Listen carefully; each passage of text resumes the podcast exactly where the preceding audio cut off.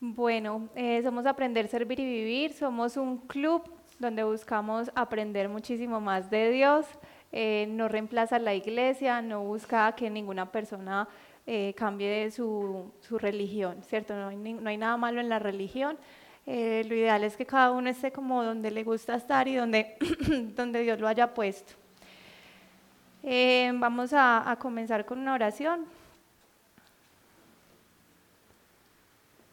Bueno, Espíritu Santo de Dios, hoy, hoy te doy gracias porque es un día es un día que tú planeas y que tú preparas para que los corazones puedan recibir lo que tú tienes para dar. Gracias, Padre, porque no me has hecho maestra, sino que me has hecho eh, una mujer dispuesta a que tú trabajes en ella, Señor. Hoy puedo venir a hablar eso que tú has hecho en mi vida. Yo te pido que Solamente lo que tú has dispuesto para que sea dicho en esta hora sea dicha y que no, no se diga cosa que no sea conforme a tu voluntad. Yo te pido por cada corazón que hay acá y te pido Espíritu Santo que avives los ojos y el entendimiento, echamos fuera todo estupor, toda pereza, todo cansancio. Y te pedimos, Señor, que seas tú en este momento alumbrando los ojos y el entendimiento de nuestra razón y nuestro espíritu para que se pueda recibir conforme a tu voluntad el mensaje que tú tienes para cada persona. Yo todo esto te lo pido en el nombre poderoso de Jesús. Amén. bueno, eh, el tema que voy a conversar hoy con ustedes se llama, bueno, el tema que a mí me asignaron me decía, la gracia de Dios me y puntos suspensivos. Entonces, digamos que podía eh, darle el tema, ¿qué ha hecho Dios por gracia? ¿Quién sabe qué es la gracia? Un favor. Inmerecido. Bueno, sabemos que la gracia de Dios, pues es precisamente eso, un favor, es algo que Dios nos da y que nosotros no merecemos. Y yo decidí, pues no, no lo decidí por lo que Dios ha hecho en mi vida, es que la gracia de Dios me dio identidad. Y ese es el tema que yo quiero compartir hoy con ustedes. Pero antes quisiera saber ustedes más o menos qué entienden por identidad. ¿Qué es eso para ustedes? Lo que nos define.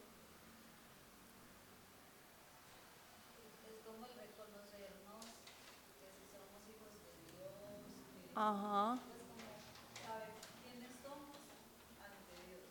Es saber cómo somos ante Dios, quiénes somos. Bueno, en el diccionario dice que la identidad es la cualidad de idéntico.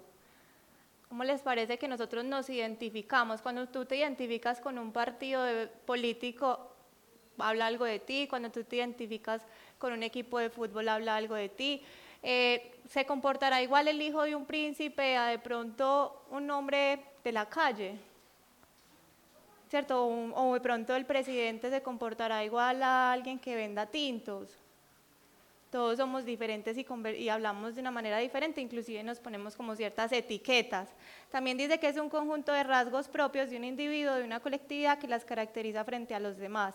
Dice que es la conciencia que una persona tiene de ser ella misma, distinta a las demás, y el carácter o personalidad de un individuo o grupo. Bueno, la identidad, pues finalmente es algo con lo que yo inconscientemente me identifico. Entonces yo me identifico, por ejemplo, ustedes están acá porque se identifican con este grupo, algo que les gusta, les llama la atención, se sienten cómodos. Pero también la identidad habla de lo que yo soy como persona. Entonces, por ejemplo, que uso cierto tipo de ropa o que me comporto de cierta manera o que uso ciertas palabras, eh, las cosas que me gustan, que no me gustan. Nosotros, nuestra personalidad hay dos características básicas de nuestra personalidad, lo que es como estable y lo que es variable.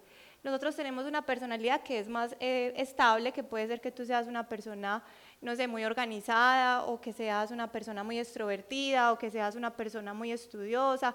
Eh, podemos decirlo desde la psicología, una persona ansiosa, o una persona más histriónica, o una persona un poquito eh, obsesiva. ¿Cierto? Pero digamos que ya cuando hablamos de rasgos que son variables, que varían según el momento de nuestra vida en la que estemos, es por ejemplo si me gusta un color o si, o si un día estoy en un equipo de fútbol o, o, a qué lugares me gusta ir o qué restaurantes o qué comida. Digamos que eso es más superficial y varía más. Entonces vamos a ir durante la charla desde lo más importante hasta lo más superficial porque todo finalmente habla de nosotros y Dios se encarga de todo, desde lo más profundo hasta lo más superficial. En Génesis 1.27 dice, creó pues Dios al hombre a imagen suya, a imagen de Dios lo creó, varón y hembra los creó. Entonces, bueno, sabemos que Dios nos creó a imagen suya. Eh, hace unos días Pablo Velázquez estuvo dando una charla de Dios Padre y él nos decía que nosotros con nuestro papá nos identificamos, es nuestro papá el que nos da como esa personalidad, esa seguridad. Lo mismo pasa con Dios, Él es el que nos da a nosotros nuestra identidad, nuestra seguridad y es el que nos define. Yo quiero compartir con ustedes, eh, antes de comenzar mi testimonio, algo que encontré en un libro que me parece muy, muy llamativo y como soy psicóloga, eh, me llamó mucho la atención. No quiere decir que esto sea 100% correcto o sea totalmente eh, teológico en su exactitud, pero me parece que es un buen ejemplo de lo que es la personalidad eh, relacionada con Dios. Entonces nos habla de tres tipos de personas. Personas que se pueden identificar con Dios Padre, personas que se pueden identificar con, con Jesús o personas que se pueden identificar con el Espíritu Santo en este momento cada uno piense con cuál de ellos se identificaría. ¿Cuál elegiría? ¿O sería yo me parezco más a Dios Padre? Yo me parezco más a Jesús, al Espíritu Santo. Se vale que diga ninguno. ¿Cierto? Porque ustedes digan, no, no me parezco a ninguno. Y vamos a hablar también de eso, porque cuando nosotros tenemos muchas heridas, cuando tenemos muchas heridas en el corazón, nosotros no sabemos quiénes somos o creemos que somos una imagen distorsionada. Entonces, ¿a alguien le ha pasado que le dicen, escriba sus defectos y sus virtudes, y usted diga, describo un montón de defectos y cero virtudes? Pues eso me pasa a mí siempre como psicóloga. Las personas siempre dicen, no, encuentro muchos defectos, pocas virtudes. Ese no es el diseño de Dios. Dios no nos creó a nosotros mal geniados, ni arrogantes, ni groseros, ni desordenados. Eso es lo que las heridas ha hecho que nosotros creamos que somos. Entonces vamos a, ver la lista, a ver con cuáles se identifican. Entonces cuando hablamos del hombre tipo Dios, hablamos de, Dios Padre, es el hombre tipo rey. Entonces miren a ver quién se puede identificar. O a quién ustedes ponen ahí. Ve la vida como en la cima de una montaña, ve el panorama completo y no se fija en las necesidades individuales o personales. Es un hombre de colectivos, pues no está pendiente como el uno a uno, sino como el total. Muestra poca tolerancia a los que van arrastrando los pies por la vida dando excusas o quejándose. No le gustan las personas que se quejan o dan excusas. Son muy objetivos y poco emocionales. Siempre están avanzando y tienen un plan. Por lo general tienen una posición de autoridad respecto a otros. No comparten sus sentimientos ni se muestran vulnerables. Eh, son de naturaleza controladora. Sienten la responsabilidad de ser un ejemplo para los otros ayudan a gran, cantidad de personas, aunque eso les cueste la vida. Eh, un tipo rey que puede estar echado a perder puede ser abusivo, egoísta, dominante o arrogante. Pues cuando, digamos, se, metieron todas las heridas ahí. Puede creer que la falta de un, las personas pueden creer que es poco humilde, que es arrogante, que es egoísta, pero porque refleja muchísima autoridad. Ese es el hombre tipo rey. La mujer que haría como semejante a esto sería la mujer emprendedora. Decía, es similar al hombre tipo rey, es fuerte, capaz y con sentimiento de cuidar a gran cantidad de personas. Tiene mucha confianza en sí misma, son de opiniones fuertes, son buenas para organizar a los demás, tienen posición de autoridad, eh, son mujeres, bueno, como lo dice, como muy emprendedoras, como, no sé, la jefe, la, la chica jefe, que uno le da miedo a veces, ¿cierto? Que es como mi jefe. bueno, está el hombre tipo sacerdote. Este es el que se parece más a Jesús. Entonces decía que es un hombre que es complaciente, que sirve, es un hombre que es muy estable, es tranquilo, no es una persona extremista, no toma decisiones apresuradas, evita la controversia, construye, es prudente, es fiel a su pareja, es contento con su mujer. Es decir, este es el hombre que es como ejemplar el que toda la mujer, el del típico protagonista de la novela. No presiona, sensato, práctico, puede irritar por ser estable, o sea, que es tan estable que las personas digan, pero reaccione. Parece un viejo, deja que las personas lo usen, eh, no hace sentir a otros juzgados, a las personas les encanta estar con él, no buscan poder o liderazgo, no son dramáticos, toman su tiempo para todo, buscan tranquilidad, les gusta la rutina, las personas tranquilas, complacen a los demás, son contemplativos, disfrutan de la compañía, son muy simpáticos, Todo el mundo los busca para arreglar el televisor, la radio, para escuchar, para aconsejar, para... ¿Cierto? Es un tipo de hombre que es de la gente. Eh, pertenece a la gente, es sereno y es, y es de mucha paz, ve la vida con mucho realismo y bueno, se puede parecer a Jesús en ese sentido. Eh, mujer tipo sierva sería la que se asemeja a Jesús. Es semejante al, al, tipo sacerdote, al hombre sacerdote. Desde pequeña parece una mamá. Ayuda en todas las cosas del hogar. Es planificadora, amable, considerada. Es femenina. Puede tener, puede tener que hacer eh, puede tender a querer hacer todo por los demás, es una mujer de mucha oración y se parece a Ruth. ¿Quién? bueno, acuérdense que si no se identifican, este es el momento. Eh, ya viene el hombre tipo profeta, que es el hombre tipo Espíritu Santo, que es un hombre que es movedor, soñador, visionario, busca cambiar las cosas, es el tipo predicador al aire libre, es activista, detesta el status quo, impide que el mundo se estanque, puede ser escritor, artista, siempre persigue una causa, es divertido, nunca es aburrido, es leal a sus amigos, eh, si no está equilibrado puede volverse un fanático, puede ser un cerrado de mente, es rico o pobre, dicen que eh, pues, difícilmente puede estar en un punto medio, no le gusta la rutina, es rico en experiencias, puede dividir a la iglesia por su radicalismo, es creativo, si no es sabio puede obligar a otras personas a vivir como él, necesita apoyo y mayor tendencia a sentirse solo y sostiene la verdad sin importarle quién se oponga. Suele ser un líder a menos de que llegue un tipo rey o un tipo Dios Padre no se preocupa por las cosas materiales, son de un liderazgo reducido. Y estaría la mujer soñadora, que es similar al tipo profeta, le gusta crear, coser, pintar, diseñar, escribir, es bailarina, tiene muchos dones, talentos, habilidades, son inquietas e impacientes, le gusta verse muy atractiva, es una mujer libre, le encanta crear proyectos y trabajar para el reino y le gusta que todo se vea bien.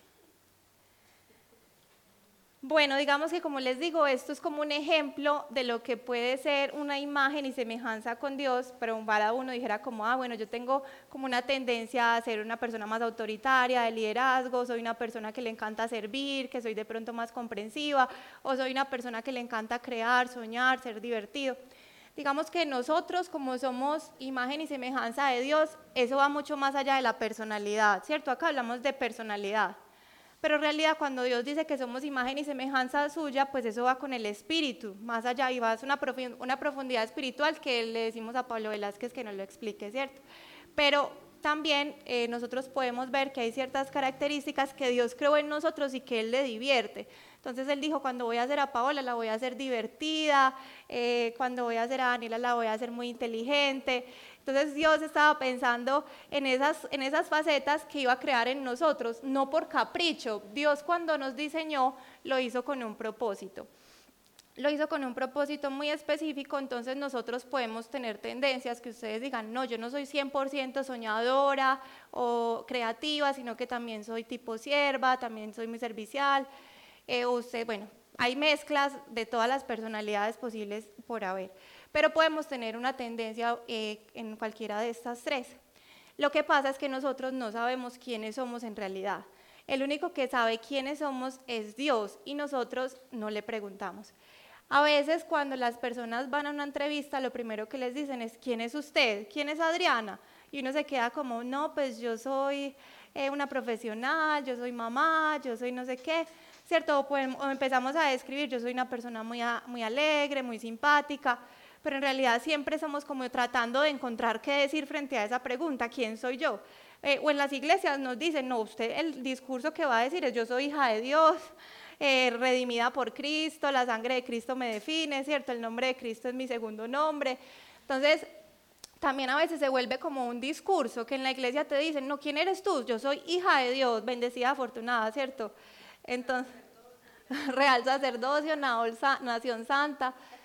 Entonces, digamos que eh, muchas veces se vuelve solo un discurso, ¿a ah, tú quién eres? Hija de Dios, hija de Dios, hija de Dios, pero vivimos de esa manera. Pues realmente yo les vengo a contar mi testimonio porque Dios eh, me ha venido mostrando quién soy yo. Yo pensaba que era una persona completamente diferente y viene Él y me dice, no, usted es esto. eh, como dice en la Biblia, Dios llama las cosas que, son, que no son como si fuesen. Entonces, uno, Dios le dice, usted es esto, y uno dice, ¿por dónde? ¿Cierto? Como le pasó a Gedeón. Eh, a Gedeón se le aparece el ángel de, Dios y le dice, guerrero valiente y esforzado. Y Gedeón dice, ¿dónde? Por Dios, si soy más temeroso, si soy inseguro. Eh, así me pasó a mí. Llega Dios y me dice, Meli, tú eres esto, esto, esto. Y yo le digo, ¿dónde? Por Dios. Y eh, empezó todo un descubrimiento en este aspecto. ¿Dónde comenzó esta historia? Esta historia comenzó el año pasado, aproximadamente en octubre, que vamos con varios amigos a un monasterio y allá, me, allá conozco una persona y este hombre me dice como, eh, tú deberías hacer esta sanación. Y él, él me, tú que eres psicóloga deberías hacer esta sanación. Entonces, bueno, yo como que recibí el mensaje y empecé a hacer la sanación. ¿En qué consiste la sanación? Consiste en que tú por cada año de vida haces una, yo soy católica, haces una Eucaristía, un rosario, una visita al Santísimo para, por ese año de vida y Dios te empieza como a mostrar qué pasó en cada año.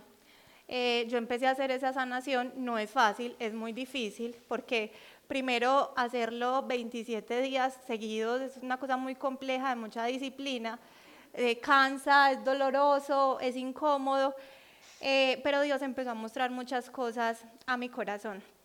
Resulta que en la mitad, en la mitad del proceso, cuando estaba en la adolescencia, digamos que ese fue un momento muy difícil para mí. Eh, yo recuerdo que yo fui al psicólogo cuando tenía 16 años, 15 años, y yo siempre le decía al psicólogo, es que yo no sé quién soy, es que yo me quiero vestir sola. Es muy chistoso porque pues ya que soy psicóloga, como que me acuerdo de esa consulta y yo digo, tiene todo el sentido, o sea, como que me entiendo a mí misma, pero yo le decía mucho, es que yo no quiero que me vistan más, yo me quiero vestir yo sola. Y era como un deseo de buscar mi identidad y saber quién soy. Pero yo no lograba encontrar eso, yo pensaba y pensaba, eh, trataba de imitar personas, trataba de pertenecer a grupos, pues como a, urbanos y, y finalmente no me lograba encontrar. Eh, cuando llegó al momento de la sanación en esa, en esa edad de la adolescencia, estábamos en el retiro y pasó algo muy interesante que fui, había un lugar que era de, sobre la identidad. Nosotros hicimos varios grupos, en cada grupo había unas actividades y yo nunca pensé que fuera a pasar nada. yo ya les conté en el retiro, yo fui a este, a este lugar de la identidad y resulta que mm, en una parte había un espejo y decía, ¿quién eres? después estaba Jesús y después había otro espejo. Eh, entonces en la primera parte cuando decía quién eres, era muy raro porque yo veía como, como que puedo ser cualquiera. O sea, es muy raro, pero era como si yo veía solo un cuerpo. Eh, y yo decía, pues ese cuerpo podría ser cualquiera. O sea, podría ser una psicóloga, como podría ser una empresaria. O sea, yo veía, ahí puede ser, estar cualquiera. Cuando me encontré con Jesús y miré a Jesús, pues fue como ese, ese clic y después cuando llego al otro espejo, eh, Dios habla a mi corazón y me dice, mira lo que he hecho de ti, ¿cierto? Porque eh, yo he venido en un proceso de sanidad de 10 años, muy interesante, muy bonito y muy profundo, en la que Dios siempre me ha dicho, yo lo he hecho muy despacio y ha sido mi obra maestra y lo he hecho muy pulido. Eh, yo hubiera querido que fuera más rápido, ¿cierto? Pero pero Dios lo decidió de esa manera.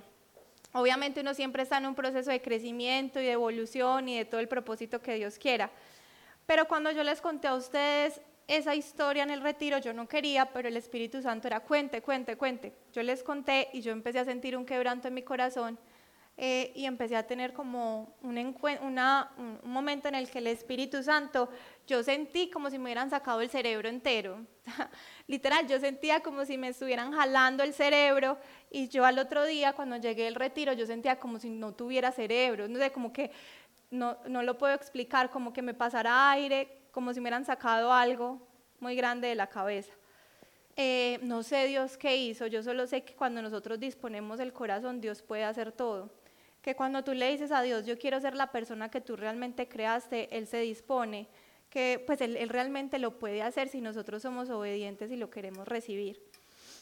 Resulta que yo, yo juraba que yo era una mujer muy tipo, muy tipo Jesús, como lo veíamos como en, la anterior descripción, eh, muy llevada siempre a servir, a siempre estar ayudando a las demás personas. Pero aparece en diciembre Dios y me dice, no, sabes que tú eres una chica artista y me regala este libro, me sorprende bastante y me dice el camino del artista y es como para eh, artistas frustrados.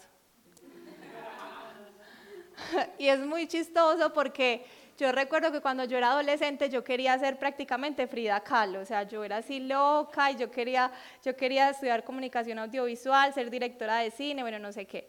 Cuando empiezo a leer este libro, eh, dicen que es que, dicen, piensa que cinco vidas que tú tendrías. Aquí cada uno vaya pensando, usted tuviera la posibilidad de tener cinco vidas diferentes, ¿qué sería en esa vida?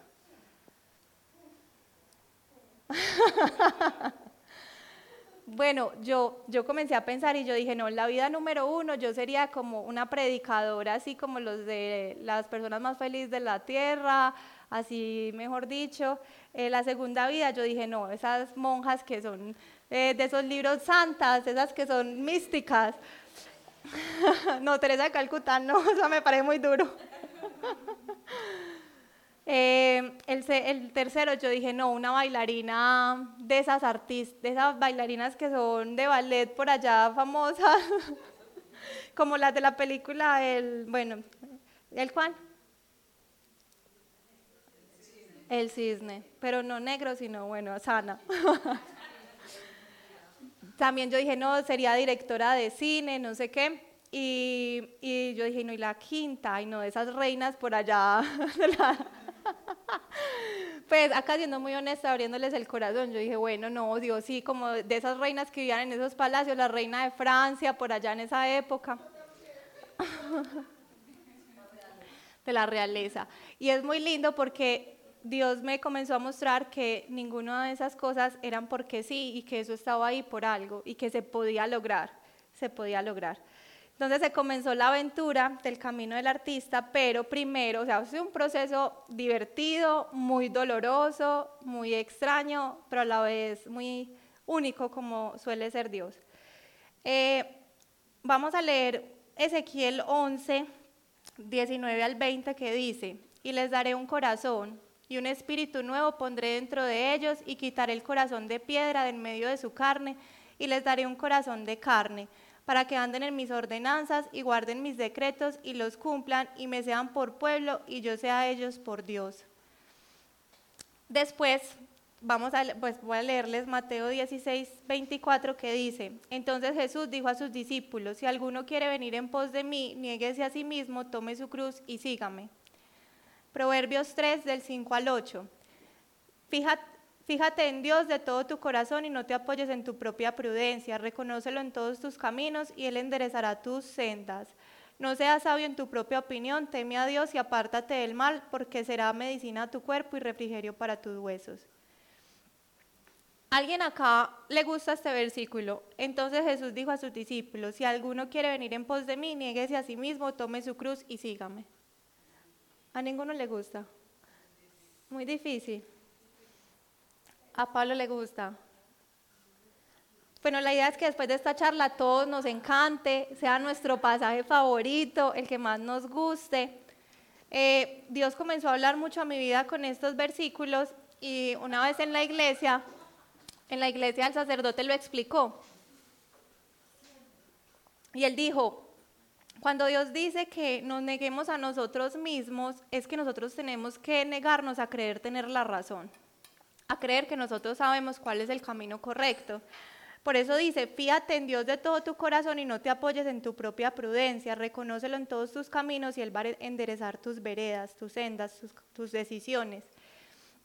Entonces, resulta que en medio de todo este proceso, yo estaba acá en el grupo de jóvenes y una amiga llamada Viviana eh, dio una charla acerca del amor propio. Y yo quedé con unas preguntas y yo le escribí, Vivi, eh, esto que tú contaste, el amor propio, es que a mí me pasa esta y esta situación con, eh, con, con, mi amor propio, yo quería saber si tú qué me puedes decir. Y ella me dijo, ay Meli, mira, yo, yo antes de conocer a Dios, yo era asesora de imagen, yo te puedo ayudar con eso que, que a ti no te gusta y podemos, te puedo hacer como todo un estudio de, de, de qué ropa te beneficia, cómo te podrías vestir. Y yo como que, ah, bueno, súper. Bueno, entonces ella me hizo como eh, todo, no, no recuerdo cómo se llama, pero era como todo un estudio de la forma del cuerpo, los colores, la personalidad, bueno, y me hizo como todo eso, me lo compartió y yo empecé a conversar con ella en, en todo este proceso de, de, las, de, de, la transformación. Entonces fue muy bonito porque Dios me comenzó a regalar todo esto, pero yo no entendía que Él tenía un propósito muy importante y Él comenzó de afuera a ir hacia lo profundo. Entonces cuando empezamos a cambiar la ropa, llega Vivi y me dice, eh, Meli, pero entonces, bueno, ella va a mi casa eh, para entregarme como toda la asesoría y ella me comienza a decir, tu casa es fría eh, deberíamos también cambiar tu cuarto. Y yo como que, no, chévere, chévere, chévere cambiar el cuarto, muy bacano. Pero ya después ella me dice, no, eh, empezamos como a salir a conversar y ella me empezó a decir, Meli, tú tienes un corazón endurecido. ¿Qué fue eso? Salió el orgullo que habitaba en mí, la soberbia que habitaba en mí. Yo, ¿cómo así? ¿Cómo así? Claro, porque que te digan la verdad en la cara no gusta, no gusta que a ti te digan tu corazón está endurecido, eh, es que hay cosas que están mal. Entonces yo lo primero que, que sentí fue como me está juzgando, pues ¿quién es ella para juzgarme? Eh, después yo sentí como, ay no, yo, yo ¿por, qué la, ¿por la invité a mi casa? Pues porque era como un ojo, un ojo demasiado crítico, pero en el buen sentido, o sea, ella, estaba, o sea, ella tenía la habilidad de ver lo que estaba mal en mi casa pero cosas que uno no quiere reconocer. Y ella me decía, es que acá hay frialdad. Eh, entonces yo, yo decía, entonces fue, fue muy confrontante porque ella me empezó a decir, pero tú que hablas con esa propiedad, que con los dones del Espíritu Santo, pero tú tienes duro el corazón. Y ahí mismo a mí me empezó a dar como ese orgullo, como... Eh, que inclusive después ella me empezó a decir, pero también deberías reevaluar si estás en el lugar correcto, en la iglesia correcta, y entonces eso me empezó a mí a generar como más, más ira, eh, ira, si esa era la palabra, y me volví una persona defensiva. Entonces más se me endurecía el corazón y era más agresiva con la pobre Vivi cuando, cuando Dios calma mi corazón y me dice, tranquila, ella ve lo que falta, pero no ha visto lo que yo ya he hecho durante todos estos años. Entonces ahí uno como que ya, se, ya respira. Después me dice el Espíritu, además, no eres tú la que ha hecho el trabajo, soy yo el que he estado trabajando en ti. Entonces uno es como, ah, ok. Ya después viene el Espíritu Santo y me dice, acuérdate de David cuando eh, el, el, el, fornicó, pues él, cayó en adulterio y uno de, los, de, los, de las personas de, de su reino lo insultaban eh, y él recibía con humildad la crítica y él decía, dejen lo que me insulte porque yo he fallado. Entonces Dios me empezó a decir, agache la cabeza, agache la cabeza, deje de ser tan terca y todo lo que Viviana le diga va a prestar atención. Y yo, sí Señor, sí Señor. Entonces eh, fue un proceso en decir, realmente yo no me daba cuenta que tenía el corazón endurecido. Yo no sabía que mi corazón estaba duro yo pensaba que estaba muy cerca de Dios, yo pensaba que todo estaba bien, que era una mujer de mucha oración, em, pensaba que, que, que sí habían cosas que sanar, pero no me imaginé que fueran tantas. Y finalmente Dios me empezó a decir, no te apoyes en tu propia prudencia, confíate en mí. Resulta que en medio de toda esta sanidad con Viviana, pues no, el cuarto y la apariencia física eran solo una excusa para Dios mostrarme mi corazón y para mostrarme cómo quería Él que fuera mi corazón. Y hablando con eso empezaron a salir varias heridas y resulta que hay varias heridas que pueden dañar nuestra identidad. Está la herida de abuso, está la herida de rechazo, está la herida de abandono, está la herida de traición. Resulta que yo todos los días iba para la Eucaristía y cuando pasaba para ir a la Eucaristía había un muchacho que vende ensaladas de frutas, yo creo que él es venezolano, no estoy segura, eh, él es muy extrovertido, él como que ah, tiene su negocio en la acera y entonces ahí se hacen las personas y todos están todo el tiempo conversando, hasta yo creo que lo he escuchado hablando de Dios, bueno, eso es ahí como eh, hablan bastante. Y a mí no me gustaba pasar por ahí porque yo me sentía muy incómoda, porque yo sentía que, él me halagaba demasiado, ¿cierto? Como que yo pasaba y me sentía demasiado observada. A mí no me, no me gustaba ser observada, ni ser vista, ni que me dijeran nada. Y yo no me daba cuenta, resulta que Dios me da un salmo, que es el Salmo 19, y me dice, pregúntame por tus pecados ocultos. Y yo, bueno, Dios, ¿cuáles son mis pecados ocultos? Entonces, resulta que yo todos los días iba para la Eucaristía, pero antes de pasar, o sea, él pasaba por donde él estaba y yo decía, uy, ni siquiera pensaba, yo creo que, ah, no, al principio yo sí pensaba, yo decía, oye, es que está ocupando espacio público, no puedo caminar tranquila por la acera, es que si yo fuera una mala persona, vean pues cómo es la, la soberbia, el orgullo, es que si yo fuera una mala persona llamaba a espacio público para que le quitara ese negocio de ahí, pero no, no, no, yo no hago esas cosas, bueno, entonces yo seguía como si nada y me iba para la Eucaristía, no, la más santa, a estar con Dios, no sé qué, pero resulta que todos los días mi corazón antes de llegar a la Eucaristía cuando pasaba por ahí hacía, Uy. Y entonces resulta que Dios sabe cómo le llama la atención y entonces pasé yo, tomo todos los días y yo, uy. Y el Espíritu Santo, usted no deja que nadie se le acerque y así me pide un esposo. Y yo, ah.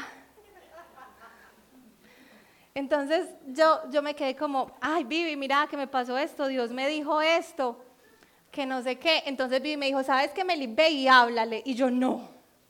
Ve, vaya, háblele, convérsele. Y yo, no. No, no, no, no, no. Resulta que Dios tan interesante, estaba yo almorzando en el restaurante que queda ahí cerca de la casa y no fui yo a hablarle, sino que apareció así él al frente y se tropezó. Y yo estaba comiendo y cuando él se tropezó yo lo vi, yo, ay, qué susto. Entonces él me dijo, ay, hola, ¿cómo estás? y yo me acordé de Viviana, ya que Dios me había dicho, haz todo lo que Viviana te diga, pues como en ese, en ese proceso de y yo, sea amable, sea amable, yo por dentro era, sea amable, sea amable, y yo, muy bien, ¿cómo está? Ay, usted es la flaca que pasa por acá. Entonces Viviana, Viviana me había, Viviana me había dicho, cuando usted le hable, él no le va a decir nada, o sea, él se va a penar y no le va a decir nada. Entonces en mi mente yo era, no, yo le hablo y va a ser una conversación normal. Entonces yo le dije, ay, sí, ¿cómo estás? Usted es hermosa, wow. A mí esta, a mí esta soltería como me tiene de aburrido, que no sé qué.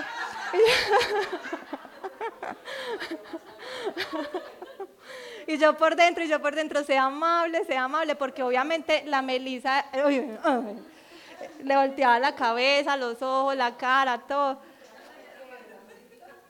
Entonces yo, sea amable, sea amable, sea amable, no pasa nada, no pasa nada. Y Dios me mostró que detrás de toda esta situación de ser tan esquiva, bueno, entonces Dios me habla mucho por medio de sueños y resulta que tuve un sueño con una de las amigas del grupo y que estábamos en mi casa y que había un muchacho de la novela, porque estaba viendo una novela en ese momento, pero lo importante es que eh, en el sueño ella le dice al muchacho, es que uno tiene máscaras de cosas que uno cree que uno es, pero uno no es así entonces me miraba ella a mí y me decía, esa es la teoría de no sé cuál psicólogo. Entonces en el sueño yo veía que ella estaba hablando con él muy cómoda, muy tranquila, pero que ella le decía, ay, no tan cerquita que debemos mantener como cierto límite. Pero ella se veía muy tranquila y muy suelta en esa conversación. Entonces yo me desperté y yo me puse a buscar las máscaras, me puse a buscar como esa teoría y decía efectivamente eso, que nosotros tenemos como ciertas actitudes, que nosotros creemos que somos de esa manera, pero en realidad Dios no nos ha hecho así y no somos de esa manera. Dios me comienza a mostrar que yo tenía una máscara de la prevenida, de la prevenida, y que eso alejaba a las personas de mí y que yo me alejaba de las personas, sobre todo de los hombres, en general con las mujeres también, pero máxima potencia con los hombres. Entonces Dios me comenzó a mostrar, ay, acá me siento en mera confesión pública, vean que uno también tiene que contar los pecados. Entonces eh, Dios me comienza a mostrar que, que, yo era muy agresiva con los hombres, que cuando un hombre intentaba ser amable conmigo, tratarme bien, yo mismo era la defensiva. Inclusive eh, me mostró dos, dos personas de acá del grupo, dos hombres de acá en el grupo con las que yo no había sido la más amable ni la más querida.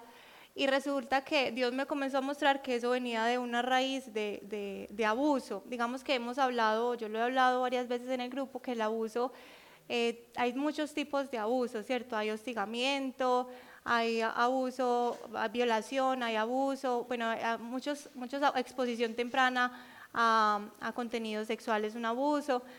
Y yo, por mi historia, Dios empezó a mostrarme situaciones que mi corazón había sido lastimado y se había sentido hostigado. Y por eso yo tenía como un, un odio generalizado hacia los hombres y sobre todo eh, hacia los hombres, o sea, yo no soportaba que alguien me dijera nada en la calle. Yo recuerdo que alguna vez alguien me preguntó, tú has despreciado a alguien y yo le dije con mucha tranquilidad, claro, todos los que me dicen piropos en la calle, pero yo estaba tan endurecida, mi corazón estaba tan endurecido que yo no me daba cuenta que eso estaba mal. O sea, yo en mi terquedad, yo pensaba que yo tenía todo el derecho de odiar a los hombres que me dijeran piropos. Sea, yo pensaba que yo, yo podía hacerlo porque lo que ellos estaban haciendo estaba mal. Pero Dios llega y me dice, no, no, eres una juez severa de ese comportamiento, lo estás exagerando y lo estás generalizando, porque la herida puntualmente pasó en este momento con esta persona y no lo tienes por qué estar generalizando con todo el mundo. Yo me di cuenta porque no, eh, esto pasa, digamos, cuando uno tiene un, lo que pasa ahorita con el feminismo, ¿cierto? Que es como un odio generalizado, que de pronto alguien te lastimó y tú generalizas eso a un montón de personas. Eh, fue muy bonito porque en medio de todo ese quebranto, de Dios mostrar el origen de la herida, Dios mostrar qué fue lo que sucedió, y después llegar yo acá, me encuentro con los dos hombres con los que había sido muy grosera, eh, y les pido a ellos oración, y mientras ellos oran, hay un quebranto en mi corazón, y uno de ellos me dice, es que tú tienes que perdonar a todos los hombres. O sea, en ti hay, hay uno muchas veces cree que el odio o la falta de perdón eh, es una cosa que uno siente todos los días, pero eso está por allá guardado en el corazón. Y pude como hacer la tarea de, de perdonar, sobre todo no generalizar y darme cuenta que el hecho de que alguien me mirara o me dijera algo, simplemente fuera amable, no quería decir que esa persona me fuera a hacer daño o que esa persona me fuera a hostigar o que esa persona me fuera a maltratar o porque alguien me admirara, no quería decir que eso era malo, pero era algo que eh, Dios tuvo que hacer consciente para poder para poder sanar. Y encontré mucha libertad porque eso me, me permite ahora eh, no tener esa barrera. Inclusive ha sido muy interesante, o sea, el comportamiento que tengo hace 27 años no es tan fácil de quitar, ¿cierto?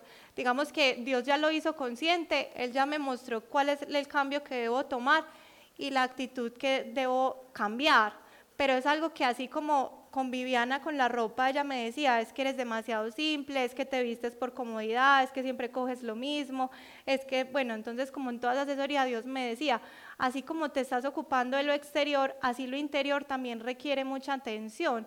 Entonces no es vivir en piloto automático, entonces Viviana me empezó a sacar así la lista de todos los defectos eres, eres distraída, eres poco atenta. Claro, todo el día en el trabajo a mí me dicen que yo tengo déficit de atención porque era demasiado ensimismada en mí, pensando todo el tiempo en mis cosas. Entonces, em, ella me empezó como a señalar todos esos asuntos y así como me estaba dejando transformar externamente, pues también estaba permitiendo que Dios me transformara internamente. Y me di cuenta que uno muchas veces por la dureza del corazón no escucha consejo. Y por la misma dureza del corazón dice, pues yo voy a seguir siendo así. O yo voy a seguir siendo em, tosco. Pero Dios, por ejemplo, lo que me mostró es que Él no desea que nosotros tengamos en ninguna circunstancia una actitud grosera. Entonces, em, fue muy interesante porque ya es hacerlo consciente, entonces cuando de pronto vengo con, con los, el Uber o en el transporte, que por lo general, la, última vez me acuerdo que estaba con Andrea y el, el, Uber hizo un chiste, que yo no entendí el chiste, y al final me bajé del carro y me dijo, usted sí es seria, y yo así soy yo, pur, y yo toda brava, y yo esté tan cansón, y yo Andrea, te voy la próxima vez adelante, imagínense cómo estaba mi corazón de dañado y de herido, que yo, que yo mismo me cerraba y me ponía a la defensiva y pensaba que me iban a lastimar me iban a hacer daño. Entonces, eh, cuando ya estoy en el carro, ahora mismo me acuerdo como lo mismo, sea amable, sea amable, no te cierres, eh, y es empezarlo a ser consciente para, para trabajarlo. Y desde que lo he empezado a hacer, eh, resulta que las personas con las que me he transportado de la nada me empiezan a contar sus problemas y termino orando por ellos o terminan entrando acá o terminan hablando con otras personas, que era lo que finalmente me decía Viviana, es que tú vas, eres amable y lo evangelizas. Y yo era, no, no, no, no, porque finalmente había algo que Dios tenía que sanar y que Dios tenía que liberar. ¿A qué voy con toda esta historia? Nosotros no somos conscientes de nuestras heridas y la invitación es a que ustedes le pregunten a Dios si de pronto hay algún tipo de abuso. Hay muchos tipos de abuso. Hay abuso físico, psicológico, sexual, de mucho, económico. Y que ustedes le puedan preguntar a Dios, Dios, yo he sufrido abuso porque nosotros, vuelvo a la mismo, no se apoyen en su propia prudencia mueran a ustedes mismos. No crean, no, eso no importa, eso no es necesario hacerlo, eso no lo tengo que hacer. ¿Por qué no le preguntamos a Dios que Él nos empieza a mostrar? Eh, la herida de rechazo tiene mucho que ver con una herida, con la, pues con este proceso me decían que es una herida que tiene mucho que ver con la mamá. Cuando nosotros nos sentimos rechazados, nos ponemos una máscara que es el de huir, escapar. Entonces yo voy a rechazarte antes de que tú me rechaces. O si tú me rechazas, yo te voy a eliminar. O si tú me rechazas, yo no vuelvo donde tú estés. O si tú me rechazas, yo no te vuelvo a hablar. Para sanar, pues finalmente Dios dice, no tienes que huir, no tienes que escapar. Y finalmente Dios sana esas heridas. Vengo a lo mismo. Preguntarle a Dios cuáles son esas heridas que nosotros hemos sufrido de rechazo, quizás puede originarse en la mamá y empezarle a preguntar yo de dónde estoy huyendo, eh, yo a quién no le hablo, yo por qué no, porque podemos creer que no somos personas extrovertidas o que somos tímidos, pero puede ser por una herida. Eh, la herida de abandono, yo nunca pensé que llegara a tener esta herida, pues yo, yo viví siempre con mi papá y mi mamá, yo no pensé que yo tuviera una herida de abandono, hasta que Dios me empezó a mostrar que yo no confiaba en Él, yo no confiaba en Dios, me, me daba muchísima dificultad confiar y la desconfianza me generaba ansiedad. Entonces yo de un momento a otro me empezaba a sentir muy, muy, muy ansiosa y Dios me decía, es que no confías en mí, no confías en mí. También me empecé a dar cuenta que así como nos lo decía Pablo en la charla del Padre, para que los que no lo hayan escuchado vayan a esa charla y la escuchen, las heridas que nosotros tengamos con nuestro papá, nosotros las, las, reflejamos a Dios. Entonces, mi papá, eh, por sus heridas, él, era muy estricto. Y yo pensaba que Dios era muy estricto y es algo que he trabajado muchos años con Dios, que ha mermado mucho, pero Dios hoy le dio como la estocada final cuando Dios me dice es una herida de abandono. Y yo decía, pero abandono cómo? ¿Abandono por qué? le pregunto y vengo a la charla que da Pablo y yo cuando salgo de la charla siento muchas ganas de llorar, mucha tristeza y al otro día eh, Dios me muestra que había una característica en mí que era la frustración, la frustración y que esa frustración venía de esa relación con mi papá. Miren, nosotros lo hemos hablado en sanación de corazón, nuestro corazón es muy frágil y absorbe muchas cosas y cosas que son tontas para nosotros como adultos, cuando somos niños, son muy significativas. Y sobre todo que se quedan por allá guardadas, acumuladas y generan muchas consecuencias. Cuando yo me desperté al otro día a orar y estaba orando, Dios me permitió como, como, como ir al momento de una de mis pataletas, porque algo que me caracterizaba cuando era niña era ser muy llorona y como que me daba mucha rabia, mucha frustración, mucha ira. Eh, y Dios me estaba trabajando ese, esa emoción, la frustración y la ira. Y resulta que Dios me mostró que el abandono venía de un sentimiento, no me prestan atención mi papá no me presta atención a mis necesidades, me tengo que reventar en llanto para que me presten atención. Y eso se reflejaba con Dios, como que Dios no me presta atención o no puedo confiar en ti, no puedo descansar en lo que estás haciendo. Fue muy lindo porque cuando Dios lo hizo consciente, lo sanó. O sea, Él en su gracia fue como me mostró, lo liberó y me sanó y fue como ya no estás abandonada. Y fue como realmente esa sensación de ya no estoy abandonada, porque yo cuando eh, una de las máscaras de, de la herida de abandono es la dependencia emocional. Yo, Dios viene trabajando en mí, yo pensaba que yo tenía una herida de soledad, pero resulta que esa herida de soledad se traducía en abandono. Y yo tenía una tendencia a la dependencia emocional, muchísima dificultad para terminar relaciones, para alejarme de amigos, muchísima dificultad, celos. Entonces una persona completamente posesiva y eso venía completamente de esa herida de, abandono. Entonces fue muy lindo porque Dios fue como yo cuando intentaba separarme o sentía que iba a perder un amigo, una amiga, yo sentía un dolor profundo de abandono, como un vacío.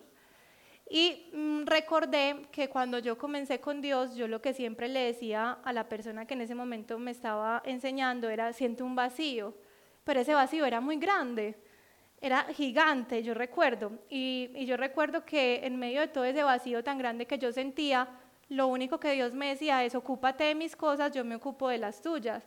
Y yo servía. Entonces por eso yo me volví una servidora por excelencia, porque a mí lo que Dios me decía era, sirva, sirva, sirva, sirva, que yo me ocupo de ese vacío. Ese vacío se fue haciendo cada vez más inexistente.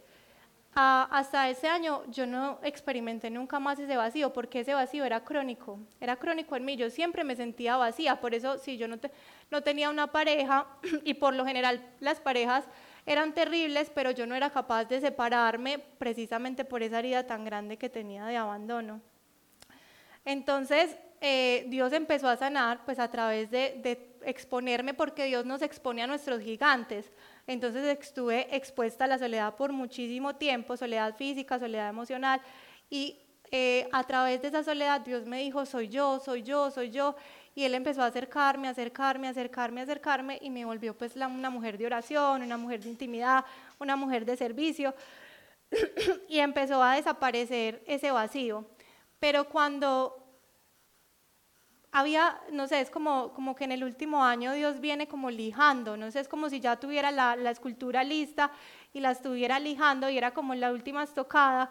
Y Él me dice, después de esa charla con, con, el papá y sana esa herida de abandono, fue muy bonito porque eh, cuando eh, una de mis amigas hace poco eh, me dice, no, me conseguí otra amiga. y Dios me empezó como a decir como ella ya no va a estar en tu vida, pues eso es lo que sentí, o, muchas veces uno siente cosas y es como Dios probándole el corazón. Y, entonces, eh, en ese momento mi corazón fue capaz de, de decir adiós y fue capaz de desligarse fácilmente, entonces fue como decir, wow, realmente esa mujer que tenía ese vacío tan grande, esa tendencia a la dependencia emocional tan fuerte, ya no existe. Eh, realmente Dios me ha sanado y ahorita ya no está ese vacío ni siento esa, esa angustia, sino que realmente Dios sanó esa herida de abandono. Yo no sabía ni era consciente que eso existía. Eh, yo dije, pues tenían que pasar 10 años Dios trabajándome la dependencia emocional. Yo pensaba que era miedo a la soledad, pero pues hace nada, una semana, dos semanas, Dios me dice es abandono. Y así como rápido lo reveló, rápido lo sanó. Y, ha sido muy bonito porque, aunque yo he tenido un proceso largo, cuando yo estoy con mis pacientes, eh, todo lo que yo he vivido en 10 años, yo se lo puedo transmitir a esa persona en una cita. Y es muy bonito porque realmente yo he visto por la gracia de Dios que las personas avanzan, que las personas realmente encuentran sanidad y encuentran restauración, aunque son situaciones muy difíciles porque ser psicólogo no es fácil. Realmente la profesión que Dios me dio es una, una profesión muy compleja y Dios necesitaba quitar esta dureza de mi corazón. Porque, eh, como les decía yo ahorita, Dios a cada uno de ustedes lo diseñó con un propósito y nuestra identidad está muy ligada con ese propósito. Nuestro nombre tiene un significado. Eh, mi nombre significa miel literalmente. Y Dios me empezó a decir que yo era muy dulce, pero como les decía, yo no veía eso por ninguna parte, yo dulce en dónde. Eh, y para yo poder hacer el trabajo que tengo que hacer con los pacientes, pues realmente estas personas necesitan estar frente a una persona que sea dulce, porque eh, tantas heridas, tantas personas que han estado expuestas a tantas cosas tan difíciles necesitan es una palabra de aliento. La palabra de Dios dice que la palabra dulce es mejor, la mejor medicina, que una sonrisa, ya sabemos por qué Dios me hizo la sonrisa tan grande, es la mejor, la mejor sanidad. Entonces, eh, de hecho, una sonrisa, y acá ya lo hemos hablado antes, la sonrisa es suficiente para que una persona se pueda sentir mejor. La tarea de ustedes o las, que yo les quiero invitar es a que le pregunten a Dios si hay heridas de rechazo, de abandono, de traición.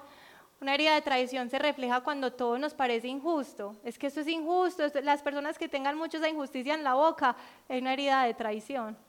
Eh, que a toda hora quieren eh, que todo funcione, que creen que tienen la razón y bueno, realmente nosotros no somos los jueces, pero importante trabajarla con Dios y que lo puedan evaluar. Otra dureza del corazón que me mostró Dios son las, las consecuencias que tenemos de las relaciones que son cercanas, con nuestros papás, con nuestras exparejas, con nuestros amigos, pero sobre todo me mostró a mí con las exparejas, porque nosotros eh, cuando estamos en una relación sentimental mostramos como lo más, lo que somos, ¿cierto? Ahí sale todo, lo bueno y lo malo.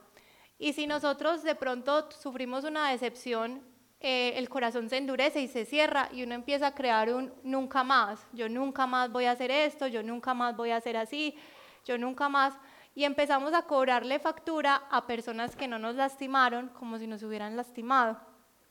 Yo conocí a alguien que eh, le pasó que la pareja que tenía le cambia por otra persona y a, a esta persona se le vuelve normal hacer lo mismo, pero no era consciente y, y era común que saliera de una relación, se metiera a otra o instantáneamente eso pasara, pero eso venía de un sentimiento, pues si a mí me lo hicieron, ¿por qué no lo hago yo? O si a alguien no le importó lo que yo sentí, ¿por qué me va a importar a mí?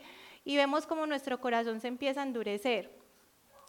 Eh, a mí me pasó, a mí me pasó y, Dios me mostró que, em, digamos que cuando yo me permití estar en pareja, era una persona dulce, ahí sí salió la dulzura de la que hablaba Dios. Y cuando sufro la decepción, yo digo, nunca más, nunca más, nunca más, nunca más, y se empieza a crear una, una dureza en mi corazón y Dios me dice, necesito que me entregues esa dureza porque yo quiero que confíes, yo quiero que te sientas tranquila, y también me dice, y no solamente con una pareja, sino que quiero que, que todo eso que tú aprendiste que tienes en una relación de pareja, tú lo puedas expresar a todas las personas. Porque es muy bonito tener dones, carismas, es muy bonito saberse la Biblia, pero es más bonito cuando nosotros podemos transmitir ese propósito y ese don que Dios nos dio. Y que Dios, Dios a mí siempre desde el comienzo, como les digo, es, el, es Dios el que nos va a decir quiénes somos nosotros. No es inventarlo, no es descubrirlo, es en esa intimidad. Él te va a decir quién tú eres. Y Él desde el principio siempre me dijo, tú fuiste creada para amar. Y em, cuando yo estaba en pareja, yo sentía que lo más importante era que Él se sintiera muy amado. Y Dios me decía, no es solamente con una pareja, es con todas las personas, porque eso es lo genuino de tu corazón, que la otra persona se pueda sentir muy amada. Nosotros, Pablo nos hablaba de ese don. Preguntémosle a Dios cuál es ese don. Ese don no son los carismas del Espíritu Santo, son cosas que nosotros tenemos que podemos transmitir a los demás. Cuando yo empecé este proceso de sanidad, Dios me dijo, te voy a dar un regalo. Y las personas me decían, te voy a dar un regalo muy grande. Yo le empecé a preguntar a Dios, ¿cuál es ese regalo? Iba con mis papás en el carro y había un letrero gigante que decía, el regalo eres tú. Y mi mamá, llena del Espíritu Santo, me, mire ese letrero porque ya no sabía pues lo del regalo, pero cuando yo lo vi me alumbraba así gigante, el regalo eres tú, el regalo eres tú.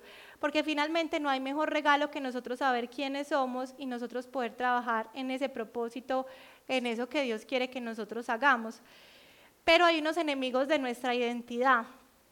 Esos enemigos de nuestra identidad son el pecado. Cuando nosotros eh, pecamos conscientemente, entonces nos entregamos a los vicios, a la fornicación, al adulterio, a la mentira, al juicio, a la soberbia, al orgullo, al ego, eh, a la codicia, a la avaricia. Eh, todo eso destruye nuestra identidad. Entonces tú puedes creer que eres una persona egoísta, bueno, con todas estas características, pero en realidad no es lo que nosotros somos y tergiversa mucho lo que Dios ha hecho. Inclusive no sé si ustedes se han dado cuenta, pero muchas personas que vienen al grupo tienen, la cara les cambia. O empezamos a vernos más jóvenes, o empezamos a vernos diferente. Es porque Dios empieza a liberarnos de eso que el pecado hizo en nuestras vidas.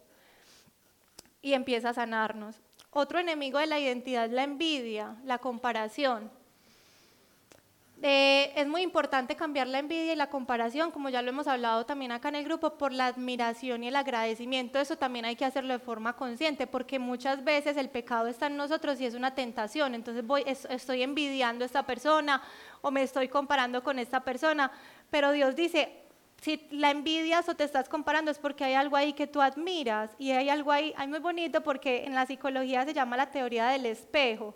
Lo que a ti te choca del otro está en ti y lo que a ti te gusta del otro también está en ti. Entonces, eh, cuando nosotros tenemos esa envidia o esa comparación, quiere decir que eso que en el otro está, también nosotros lo podemos desarrollar. Y sobre todo una actitud de agradecimiento. A mí qué me pasaba, yo venía acá y yo veía cómo oraban y yo prácticamente anotaba, pues porque yo era eh, apasionada por el servicio, por las obras de Dios y yo prácticamente anotaba, no, es que lo oró así, dijo así, Entonces yo veía que la liberación decían, a la cuenta de tres vas a salir, uno, dos, tres, y yo ensayaba eso, yo me iba a servir, y yo veía que a mí no me funcionaba. Pues yo, yo era, es que voy a contar hasta tres, y sales cuando terminen, pues no funcionaba. En esos días orando con Isa, Isa era, es que salí maldita rabia, salí maldita rabia. Y yo a Isa como reprende de charro, pero ustedes saben que Isa es muy auténtica, es muy genuina. Entonces yo llegué a mi casa eh, y yo le decía a Dios, tan bueno esa Isa como es de genuina, como es de auténtica. Y en ese momento Dios me dijo, a ti te ha servido imitar, a ti te ha servido orar como otros oran, pero ¿qué tal si ya lo empiezas a hacer como, como eres tú? Pero viene la respuesta de siempre, ¿y cómo soy yo? ¿Cierto? Porque uno dice, pero entonces, ¿cómo es, cómo soy yo? Y fue muy bonito porque Dios me permite tener un servicio con una prima muy especial. Eh, y, empezamos a orar y yo empecé a llamar al Espíritu Santo, empecé a llamar al Espíritu Santo y entonces a mí me encanta que haya manifestación del Espíritu Santo. Y ella empezó a temblar y yo era súper feliz cuando entonces empiezo yo, fuego, fuego, porque pues toda payasa yo haciendo chistes ahí, cuando empieza ella, ay, qué calor, ay, qué calor, ¿qué es esto? Y yo, el Espíritu Santo, fuego, fuego. Y entonces yo decía, pues realmente me divertí demasiado, pues si Dios me pregunta cómo será como genuina, a mí me encanta ver como esa, esa locura de Dios, como que Dios rompa todos los esquemas, como que Dios se pueda manifestar, inclusive a mí me causa gracia, entonces yo le decía, pues Dios ser yo es, reírme, reírme y molestar, porque me, me, gusta mucho como ver como el Espíritu Santo eh, se puede mover y puede transformar vidas. Pero también me di cuenta que finalmente no hay una forma y que tampoco tiene que ser escandaloso y que las oraciones a veces las más sencillas son las más profundas y que finalmente lo más importante siempre va a ser el amor. Algo más que es enemigo de nuestra identidad son las palabras y los pensamientos. Es muy importante renovar nuestra mente y preguntarle a Dios qué es lo que estamos pensando acerca de nosotros mismos. ¿Cuáles son los amigos de la identidad? ser hacedores de la palabra entonces la palabra de Dios es algo que hay que leer todos los días. Yo era muy juiciosa leyendo la palabra de Dios, demasiado juiciosa, pero yo caí en no volverlo a hacer porque yo sentía que leía y yo ya sabía que seguía. Entonces yo me aburría, pues yo no le encontraba como gracia, seguro no lo estaba haciendo con el Espíritu Santo, porque siempre está la tentación de no orar, la tentación de no leer más la Biblia, de enfriarse. Eh, yo lo dejé de hacer y yo pensé que no había problema en eso, porque finalmente pues no, no, no le veía como el sentido. Y eh, escuchando un mensaje, decían que así como comemos todos los días, debemos acostumbrarnos a leer la palabra todos los días.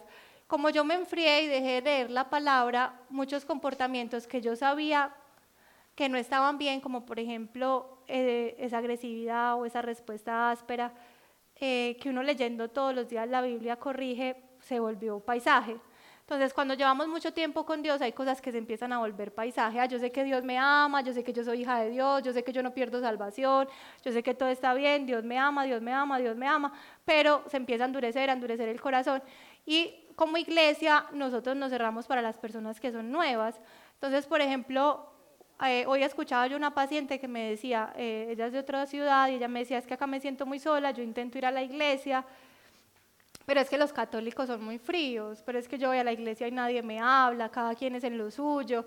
En las iglesias cristianas sí son más cercanos, y le hablan a uno más, pero digamos no sé a dónde ir. Bueno, ella me contaba esa historia y yo decía, de verdad que a veces nosotros nos endurecemos el corazón, o sea, me importa lo mío, me importa lo que yo estoy haciendo, pero no voy y saludo a esa persona, no me acerco a esa persona, no le digo cómo estás, no muestro el amor de Cristo con actos sencillos.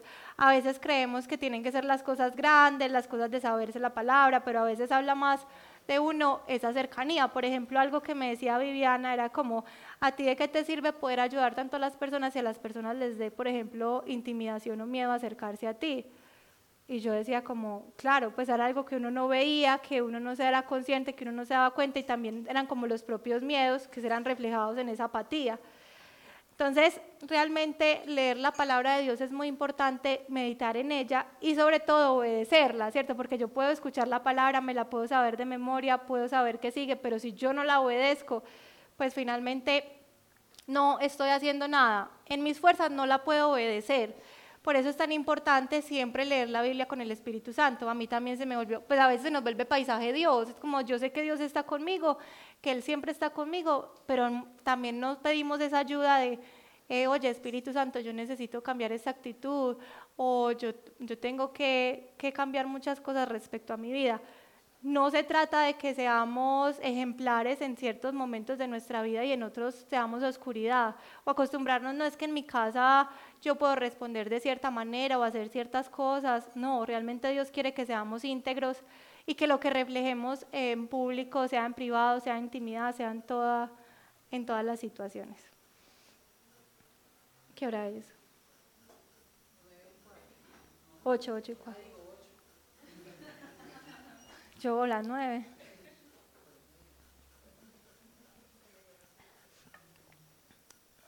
Bueno, ¿hasta aquí alguna pregunta? Nuestra identidad en Cristo debe estar muy revelada por el Espíritu Santo. La revelación de que somos justificados, que no estamos en condenación, que por más que pequemos, sabemos que la sangre de Cristo es el que nos redimió saber que somos llenos del Espíritu Santo. Si tú no estás seguro que eres lleno del Espíritu Santo, pídele a Dios el Espíritu Santo, Él no se lo va a negar a nadie. Tú dices, no, es que yo no soy merecedor del Espíritu Santo, es que yo he pecado mucho, eso es para otros. No, Él nunca nos va a negar el Espíritu Santo. Eh, somos herederos con Cristo. Eso es tener una fe práctica, una fe que actúa. Eh, no se trata de rogarle a Dios y rogarle a Dios para que nos dé algo, es realmente saber que la mesa ya está servida. Mi Dios me decía mucho eso, Meli, la mesa ya está servida, la mesa ya está servida, tómalo, toma todo lo que Dios ya te dio. Y creo que cuando, cuando recibí la sanidad de esa herida de abandono fue cuando por fin tomé algo de la mesa.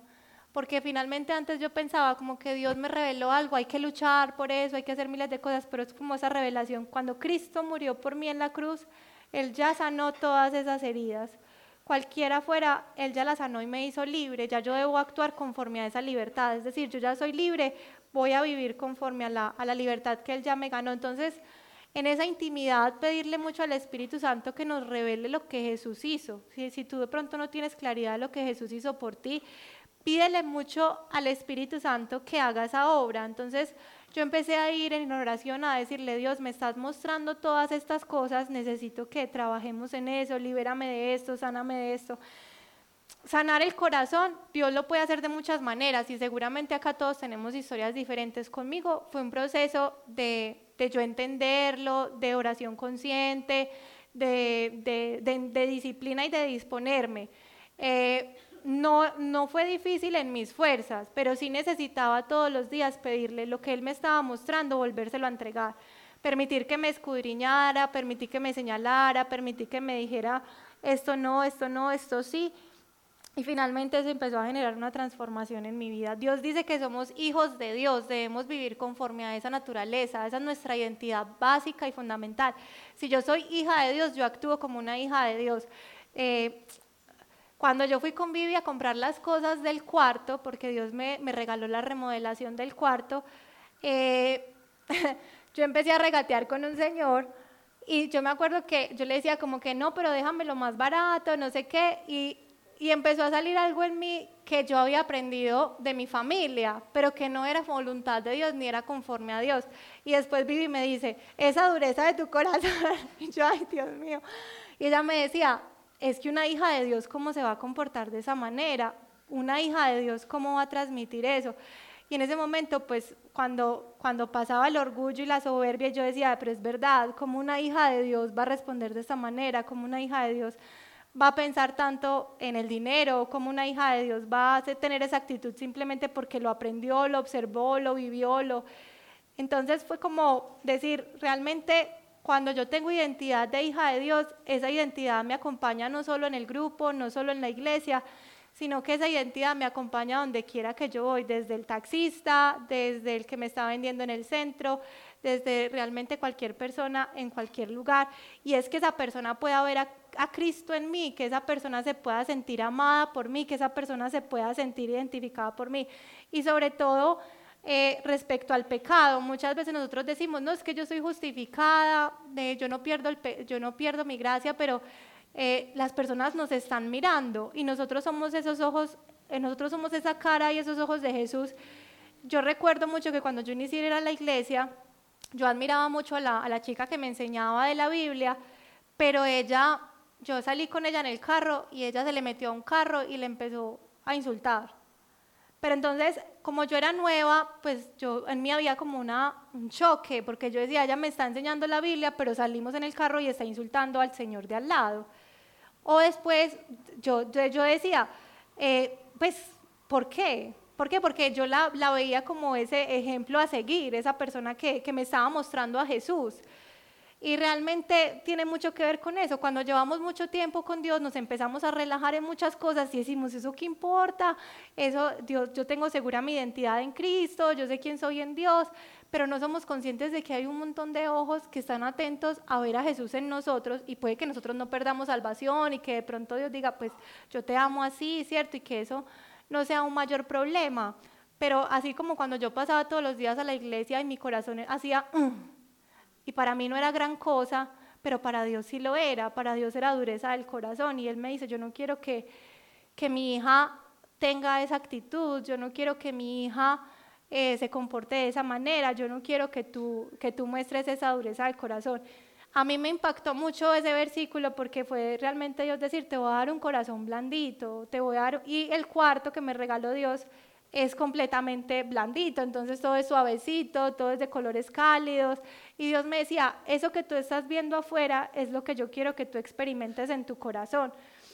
Cuando yo vi el cuarto que Dios me regaló, yo me puse a llorar porque yo me sentía tan feliz, porque Dios me decía, eso que tú ves afuera es lo que yo creé adentro de ti.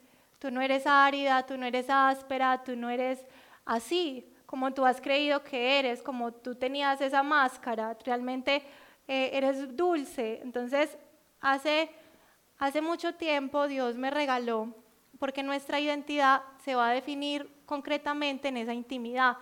Es decir, todos acá somos hijos de Dios, todos acá somos coherederos con Cristo, todos acá somos linaje escogido, nación santa, real sacerdocio, estamos llenos del Espíritu Santo, somos justificados por gracia. Pero cada uno de nosotros, Dios lo creó con una característica específica que Él quiere desarrollar para que cumplamos ese propósito. Una reunión muy significativa que yo tuve en el 2017 con unas amigas de acá del grupo era como una cita con Dios. Y nos regalaron unas rosas y en la oración Dios nos decía quién éramos nosotras para Él. A mí me marcó, pues claro, porque Dios mismo te diga quién eres tú. Y era lo que yo venía persiguiendo toda mi vida, pero cuando Él me dio la definición de quién era yo, yo no me sentía identificada con esa definición, porque habían todas esas heridas que sanar y todo eso para que yo pudiera empezar a florecer. Entonces Dios me dijo, eres mi niña dulce, tus ojos reflejan el amor, la sensibilidad, el conocimiento y la sabiduría que necesita tener una mujer. Eres una sierva amable y graciosa gacela. Eres una mujer enfocada, valiente y muy feliz. Eres una hermosura y una dulzura. Miren Dios cómo es de romántico.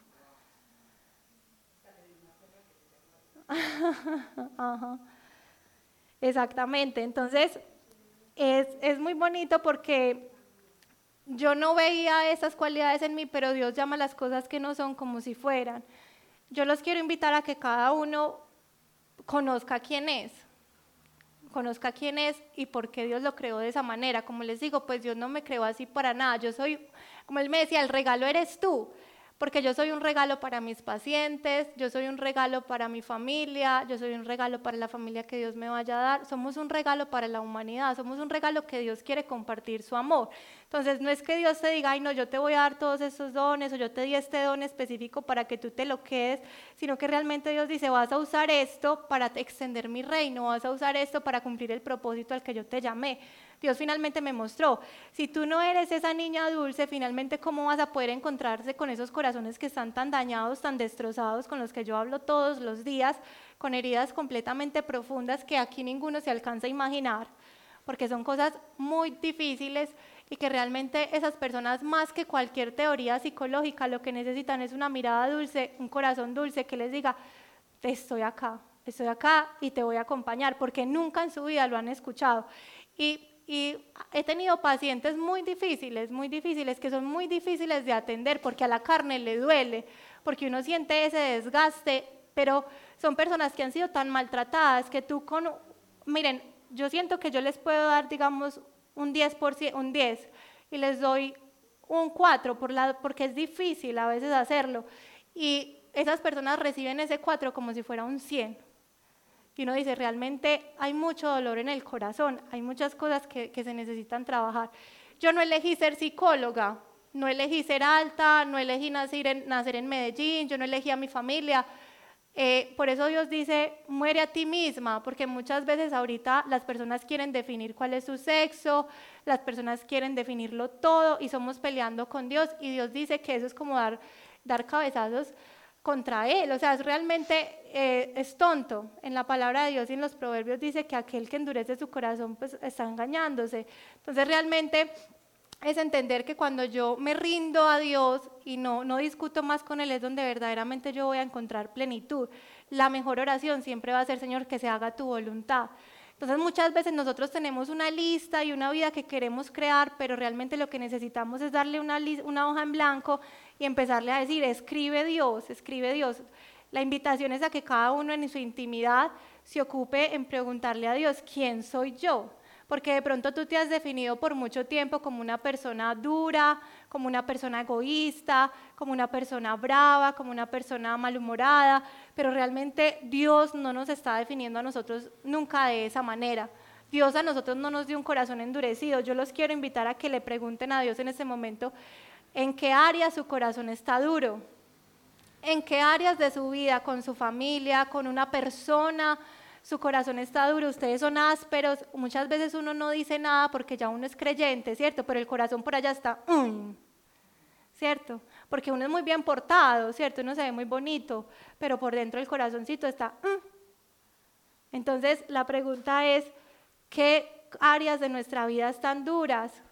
¿Qué actitudes Dios está diciendo? Sí, hijo, estás viniendo todos los días a la iglesia, pero me huele tan maluco. Porque el pecado le huele maluco a Dios huele feo. Entonces preguntémosle a Dios, no nos quedemos, siempre vamos a tener lugares donde Él siempre está diciendo, estoy a la puerta y llamo. Y eso se lo dice a la iglesia y Dios todo el tiempo está diciendo, déjame entrar. No te creas en tu propia prudencia que estás bien, no creas que sabes el camino que debes tomar, no creas que sabes quién eres. Eh, permitamos que Dios nos muestre cuál es nuestro color favorito, cuáles son nuestros dones y talentos, cuáles son nuestras habilidades, cuáles son esos dones ocultos, cuáles son esos... Eh, resulta que hace mucho tiempo Dios me decía, yo he puesto unos lingotes de oro que están escondidos en, tu corazón, que son unos dones y talentos. Y yo tenía una herida de que yo desde muy pequeña siempre decía, yo para qué sirvo, yo para qué sirvo, yo para qué sirvo, y se me creó una amargura. Y cuando a mí me dijeron, Dios tiene unos lingotes de oro de unos dones y talentos que tú vas a desarrollar, yo sentí como rabia, como, ay, qué pereza trabajar más en cosas, qué pereza tener que sanar más. Eh, y yo era como obligándome a encontrar esos dones y talentos, pero realmente no hay que forzar nada. Dios mismo nos empieza, nos empieza a mostrar. Cuando menos pensé, me di cuenta que que danzar con Dios era muy chévere, era muy bonito. Y después un día en, en un retiro, cuando empezamos a temblar, como en el 2018, yo recuerdo que yo cerraba los ojos y yo me veía dando vueltas canelas en ese lugar. Y yo abría los ojos y yo volvía a cerrar los ojos y yo estaba dando piruetas y yo estaba tan loco cuando llega mi tía y me invita, es que vamos a ir a, te invito a gimnasia artística, no sé qué, y Dios me metió, en ese momento ya estoy aprendiendo a hacer las piruetas, a hacer las vueltas mortales, no sé qué, entonces realmente yo digo, me encanta esto, y allá me doy cuenta que hay algo que se llama la gimnasia rítmica, que es que danzan y hacen esas piruetas, y eso es bellísimo, y yo digo, yo, ¿por qué no me había dado cuenta de esto antes? Y muchas veces uno le dice, Dios, ¿por qué no, es, no, no, no estoy acá desde los tres años? ¿Por qué no he desarrollado esto? Pero realmente Dios me mostró que el proceso nunca es tarde, nunca es tarde. Mi mamá, mi mamá es mi ejemplo a seguir porque ella desde que se jubiló empezó a cantar, entonces sube canciones con mi tía en YouTube, ella se volvió artista, mejor dicho, eh, la más, la más. Y y yo digo, pues si mi mamá ha podido, ¿por qué yo no voy a poder desarrollar esa gimnasia rítmica? ¿Por qué no voy a poder danzar y dar piruetas por el aire? Eh, como, como eso que me llama la, tan, tanto la atención y me parece tan bonito. Entonces realmente Dios sí decía, es algo que no te imaginas, tenía toda la razón. Porque él me decía, es que te voy a, es un don y un talento que no te imaginas. Y yo tiene toda la razón. Jamás se me pasó por la cabeza que iba a estar haciendo vueltas estrellas. Entonces, Dios, Dios, yo intentaba tocar la guitarra, que cantemos, que no sé qué, Dios era como que no te lo imaginas, no te lo imaginas, porque Dios es así creativo y, hace cosas locas. Miren, eh, una vida con Dios nunca va a ser aburrida nunca será, va a ser aburrida. Dios es de detalles muy bonitos. Yo le decía, antes de que me dieran esta charla, yo le dije, yo quiero experimentar tu gracia. Yo quiero sentir toda tu gracia porque, porque he sido muy exigente conmigo misma, he querido ser tu hija buena, tu hija obediente, pero, pero yo soy una hija consentida. Entonces derrama toda tu gracia sobre mí, me regaló ese cuarto y fue como, mira toda mi gracia, y yo sentía todo ese amor que él me decía, aquí vas a disfrutar del mayor regalo que yo te di, que eres tú misma. Disfruta de ti, disfruta de tus dones, de tus talentos, de tus habilidades y sobre todo de lo que eres. Mm, no es fácil aceptarse porque hay un montón de reproches. ¿Qué piensa la gente? ¿Qué dice la gente? ¿A quién le parece? ¿A quién no le gusta?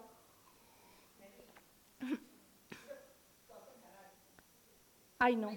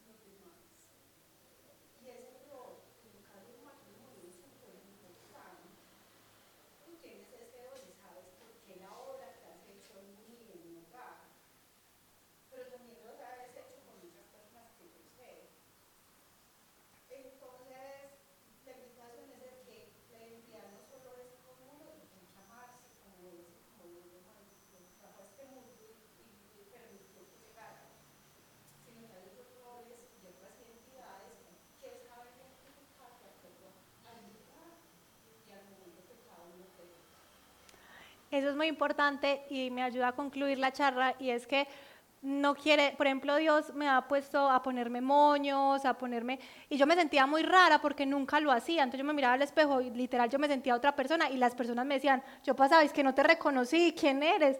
Y yo no, yo tampoco me reconozco, pero no me importa porque porque si él me está diciendo que él que soy así, yo no, a mí no me importa morir a mí misma y decir y aferrarme a algo que yo no soy. O sea, si él me está diciendo que soy así, yo le creo a él. Entonces yo me miraba y yo decía, no me reconozco, pero me voy a definir por lo que tú dices. Y no quiere decir que toda la vida vaya a estar así, pero en este momento de mi vida él empezó a despertar eso y muy seguramente en otros momentos desperte más cosas, porque Dios es un Dios que nunca se queda estático. Por eso nosotros no nos podemos definir como yo soy así y punto, sino que debemos permitirnos que Él siempre nos esté en una constante transformación en toda nuestra vida. Si de pronto usted está aburrido, si de pronto su vida es muy monótona, si de pronto usted está deprimido, ay, dígale a Dios que le muestre usted quién es y deje que lo cambie, que le cambie la ropa, que le cambie la forma de pensar, que le cambie los gustos, deje, diviértase con Dios. Si usted se siente solo, invítelo, Dios, muéstrame yo quién soy. Empiece a descubrir nuevos dones y talentos, nuevas aventuras con Él. Eh, si está soltera, disfrutar de esa soltería con Él. Si está casada, disfrutar el rol de ser esposa con Él. Si tiene hijos, disfrutar el rol de ser mamá con Él. Si está hasta aquí de trabajo, empiece a decir, Dios, ¿usted cómo puede generar esa identidad de hijo o de hija en ese trabajo. Realmente es la invitación a no ser tan serios. Yo era muy seria y Dios me dijo, la, la chica que me fue a arreglar la ropa me dijo, todo esto es cuadrado. me hace el favor y le pone ondas a esto, se, pone, se hace ondas en el pelo, cambie. Y yo era como que, entonces Dios me decía, eh, me mostraba la imagen de un tiempo en el que hice CrossFit y me decía, en ese tiempo de tu vida te hice fuerte, ahorita te quiero haciendo piruetas, siendo flexible, siendo más abierta. Entonces realmente es dejar que Dios haga con uno su obra maestra. Deje que Él lo pinte, deje que Él se divierta, pero sobre todo diviértase usted.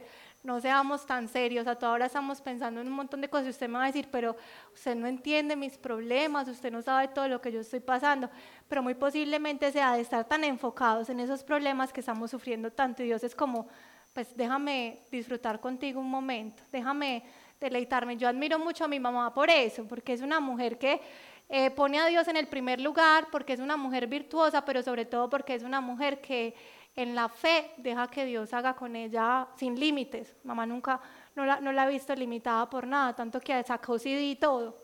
Entonces, eh, y se la soya y se la disfruta y no está pensando si va a fracasar o no va a fracasar, si lo hace bien o lo hace mal, ella se la goza. ella se la goza y Dios nunca le falta con nada. Eh, ahorita también se volvió constructora, ya se volvió ingeniera civil. Entonces es muy chévere porque eh, se la disfruta, se la disfruta en el momento presente y así, así es lo que Dios quiere. Muchísimas gracias. Bueno, Padre Celestial, eh, bueno, los invito a que cada uno ponga sus manos en el corazón en esta oración, en este momento.